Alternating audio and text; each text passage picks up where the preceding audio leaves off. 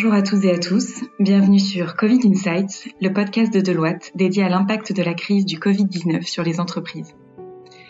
Tout au long de ces prochaines semaines, nous donnerons la parole à des experts Deloitte qui nous éclaireront sur les conséquences immédiates et à venir de l'épidémie sur l'activité des entreprises. Aujourd'hui, nous allons parler de biodiversité et nous accueillons Pauline Christofini, experte en biodiversité chez Deloitte Développement Durable, et Julien Mayer, directeur chez Deloitte Développement Durable. Alors première question, Pauline, euh, en quoi la crise sanitaire que nous traversons aujourd'hui est-elle liée au déclin de la biodiversité? Bonjour Florence, alors c'est vrai qu'on entend parler de cette euh, crise sanitaire très souvent comme une, crise écologique, euh, mais quel est vraiment le lien entre érosion de la biodiversité et, apparition de, de pandémies? Euh, tout d'abord, en fait, l'érosion de, la, biodiversité mondiale fait euh, en quelque sorte tomber les barrières de régulation naturelle de nos écosystèmes. Comme il y a moins de diversité dans certains écosystèmes, il peut y avoir moins d'espèces et moins de diversité d'espèces euh, implique également moins d'espèces qu'on appelle cul-de-sac, c'est-à-dire des espèces qui peuvent pas transmettre ces pathogènes. L'érosion de la biodiversité mondiale implique aussi un bouleversement des chaînes alimentaires, par exemple moins de prédateurs et donc plus de micro-mammifères qui sont eux porteurs et diffuseurs de ces pathogènes. Et on le voit aujourd'hui, du coup, les deux principales causes d'érosion de la biodiversité mondiale sont en cause pour cette pour cette crise sanitaire. Euh, ces deux ces deux causes d'érosion de la biodiversité mondiale sont la destruction euh, d'habitats qui favorise la migration de nombreuses espèces et le trafic d'animaux sauvages. Ces deux causes favorisant bien sûr le contact euh, des espèces porteuses avec avec l'homme. Merci Pauline. Alors pour bien comprendre, qu'est-ce qui favorise aujourd'hui le déclin de la biodiversité? Euh, les, cinq grandes causes d'érosion de la, biodiversité mondiale ont, été hiérarchisées pour la première fois dans le rapport de l'IPBES en 2019. Euh, IPBES qui est donc l'équivalent du, GIEC de la biodiversité. La première grande cause euh, d'érosion de la biodiversité mondiale est aujourd'hui la, destruction, la dégradation des habitats naturels, euh, tels que la déforestation, l'artificialisation des sols qui peut être liée aux, expansions urbaines. Euh, la deuxième grande cause est la surexploitation des ressources naturelles. Également, par exemple, l'industrie, l'industrie du bois, par exemple. La troisième grande cause est le changement climatique, qui est aujourd'hui du coup en tant que troisième cause, mais demain pourra pourra être la la première cause d'érosion de la biodiversité mondiale. S'ensuit les, les pollutions, toutes les pollutions, hein, que ce soit des pollutions des airs, des sols ou ou, des eaux telles que les pollutions plastiques. Euh, on parle également beaucoup des, pollutions phytosanitaires euh, aujourd'hui qui peuvent euh, s'écouler et créer des zones mortes, des, espaces complètement eutrophisés hein, dans les espaces marins. Et enfin, la cinquième cause, ce sont les espèces exotiques envahissantes, donc des espèces qui sont déplacées volontairement au nom de leur milieu naturel. Merci beaucoup Pauline pour euh, ces explications. Alors pour maintenant faire le lien avec le monde de l'entreprise, euh, Julien, en quoi la biodiversité représente-t-elle un défi majeur pour les entreprises? Bonjour euh, Florence. Effectivement, il faut le rappeler, nous, nous étions, enfin nous sommes déjà dans une année décisive pour la pour la biodiversité. il y a un agenda international chargé avec deux événements majeurs qui ont été un peu décalés en raison de, de la crise actuelle mais où les, les discussions internationales euh, vont aboutir euh, à des projets euh, de nouvelles, de nouveaux engagements étatiques, de nouvelles réglementations et de transformation de nos sociétés autour des, de la lutte contre le déclin de la biodiversité et, et cela va avoir et cela va présenter des défis colossaux pour les pour les entreprises qui vont devoir s'adapter et, et, et, et, en tenir compte. Alors à l'aune de la crise actuelle, qui est intéressant euh, de voir, c'est que le déclin de la biodiversité, qui était encore euh, euh, récemment invisible, est redevenu sur le devant de la scène et, que sa dimension vitale a été fortement commentée et valorisée. Alors notre économie, il faut bien en avoir conscience, elle s'est construite sur l'utilisation des ressources naturelles. Et aujourd'hui, les scientifiques nous alertent sur la surexploitation de la planète euh, et euh, cela et sur le renforcement de notre vulnérabilité en tant que société, en tant qu'économie. Il faut bien avoir en tête, à titre d'exemple, que Aujourd'hui, il y a 2 milliards euh, de personnes sur la planète qui se chauffent au bois, euh, que 75% des cultures dépendent de la pollinisation, euh, qu'il y a 4 milliards de personnes qui ont recours à de la médecine naturelle et que il y a, on l'observe déjà, hein, des cas de d'invasion d'espèces invasives massives dans certaines régions du monde. Alors dans ce contexte, ce qui est important pour les entreprises, c'est de s'interroger sur leurs impacts sur la biodiversité.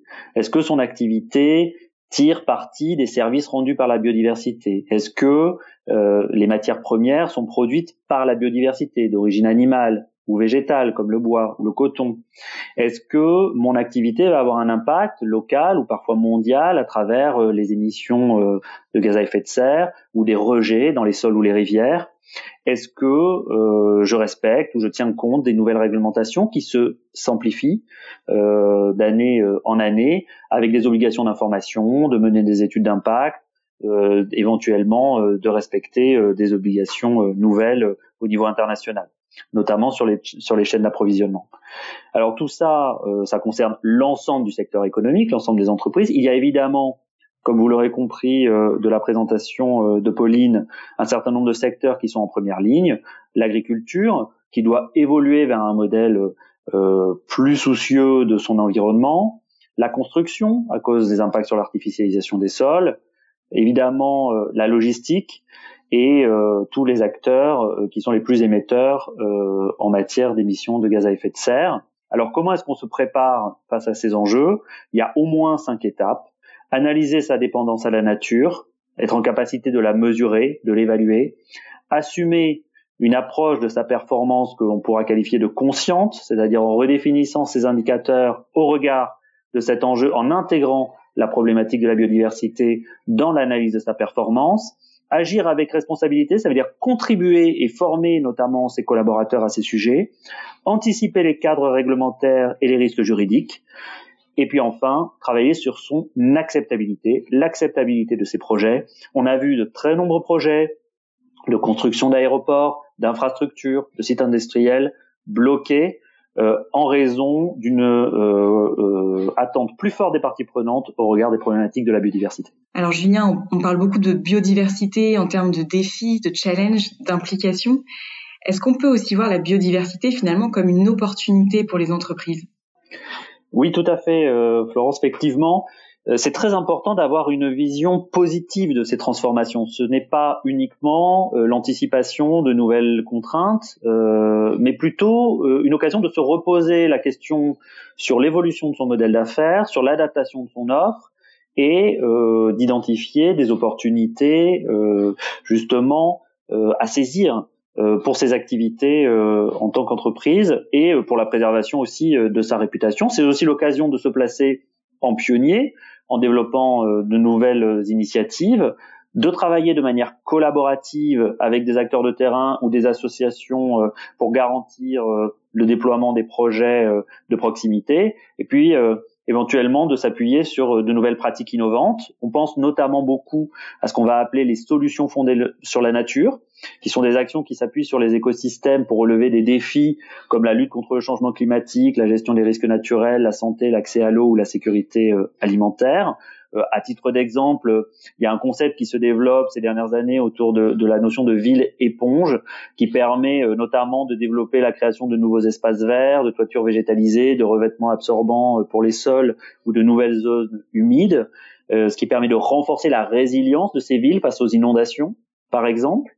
Un autre type d'action peut euh, être d'investir dans la R&D, dans le biomimétisme. Euh, il faut savoir aujourd'hui que beaucoup euh, d'éléments autour de nous sont inspirés de la nature. Par exemple, au Canada, on a une start-up qui a créé des éoliennes inspirées des baleines à bosse pour reproduire en fait les cannelures de leurs nageoires dans le but de diminuer le bruit et d'augmenter la production énergétique jusqu'à 20%.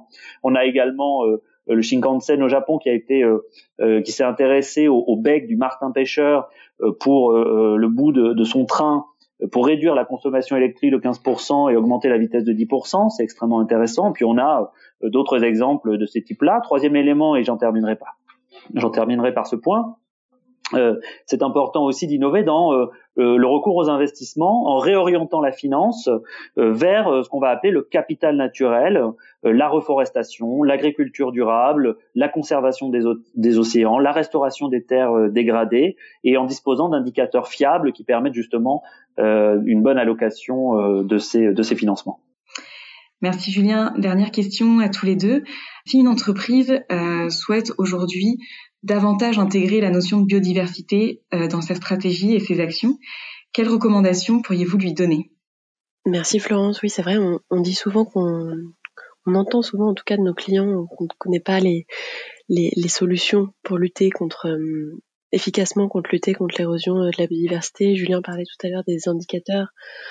On n'a pas encore toujours les indicateurs pertinents dans tous les secteurs, mais en fait, il faut prendre la biodiversité comme comme ce qu'elle est en train de vivre. En tout cas, c'est comme beaucoup de maladies. Euh, prenez le Covid, on n'a pas aujourd'hui le vaccin, mais on connaît euh, les facteurs qui permettent de, limiter sa propagation.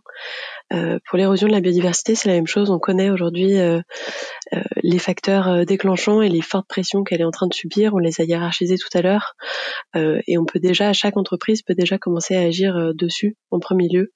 donc, si besoin, commencer simplement par une une sensibilisation euh, de, ces constats scientifiques de l'érosion de la biodiversité. C'est dans ce sens qu'on travaille sur la fresque de la biodiversité depuis euh, depuis un an maintenant, euh, pour derrière pouvoir mieux comprendre les impacts et les dépendances de son entreprise, voire de son secteur d'activité au vivant, euh, afin de pouvoir identifier les enjeux tout au long tout au long de la chaîne des valeurs de valeurs pour mieux les mieux cibler ses engagements et, et créer ses plans d'action concrets.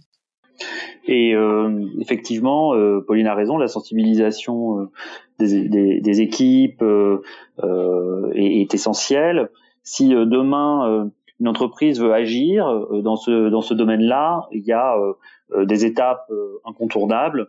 Intégrer ces éléments de préservation de la biodiversité dans l'analyse des risques stratégiques et dans la réflexion sur la R&D, définir une stratégie biodiversité structurée et complète réfléchir à des systèmes de coopération avec son écosystème. Voilà, la nature vit de coopération et euh, la, question de la biodiversité doit être traitée, doit être traitée euh, de manière écosystémique avec l'ensemble de ces communautés.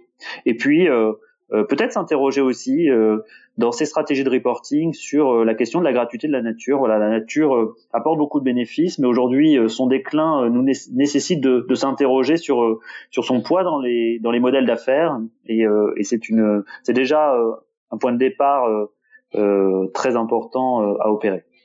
Eh bien, merci beaucoup à tous les deux, Pauline et Julien, pour euh, ces éclairages sur cette notion essentielle de biodiversité. Et merci à tous d'avoir suivi ce nouvel épisode de Covid Insights. À très bientôt.